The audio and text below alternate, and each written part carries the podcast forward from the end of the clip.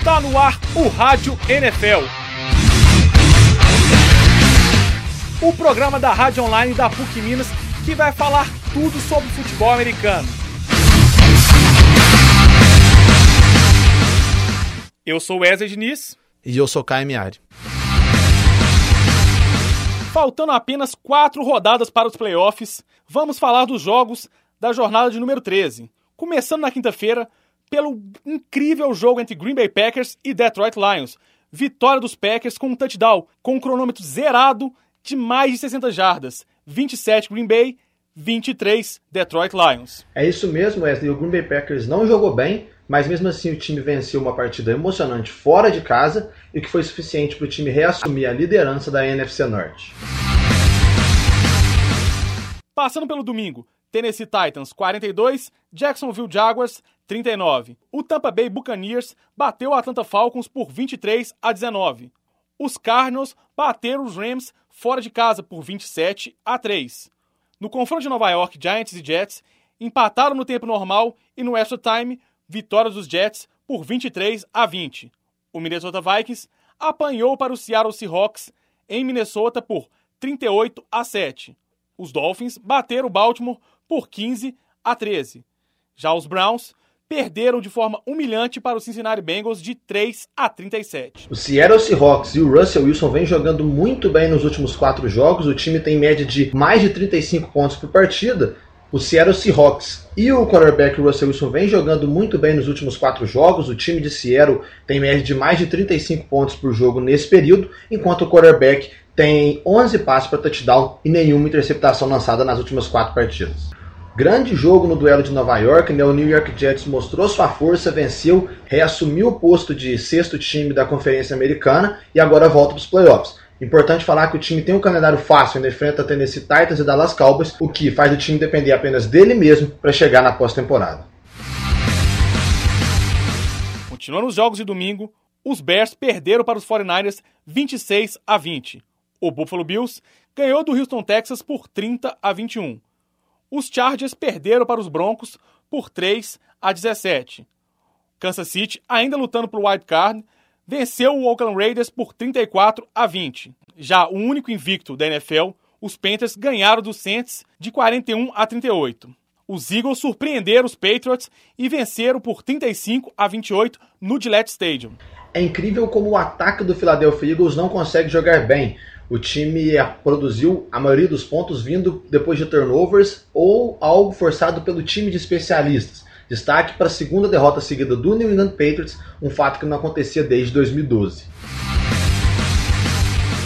No Sunday Night, os Steelers massacraram os Colts por 45 a 10. Foi isso mesmo, foi um massacre do ataque do Pittsburgh Steelers. O Indianapolis Colts teve sérios problemas ofensivos e defensivos. O placar do jogo mostra isso impressionante como o Big Ben conduz esse ataque, né? Martavius Bryant, Marcus Witten e o Antonio Brown estão pegando fogo e agora o Pittsburgh Steelers tem média de quase 36 pontos por partida nos últimos quatro jogos.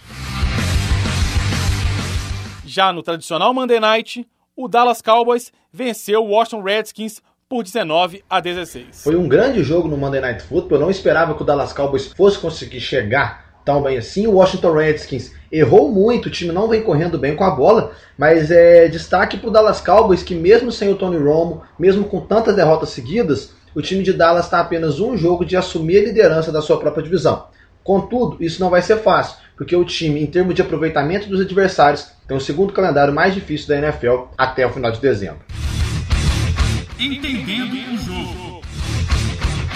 No Entendendo o Jogo de hoje, a gente continua falando das posições da NFL, né? a gente já falou do ataque das defesas, e agora nós vamos falar do time de especialistas. O time de especialistas ele conta com jogadores específicos para realizar as funções de chute, de retorno e tudo mais.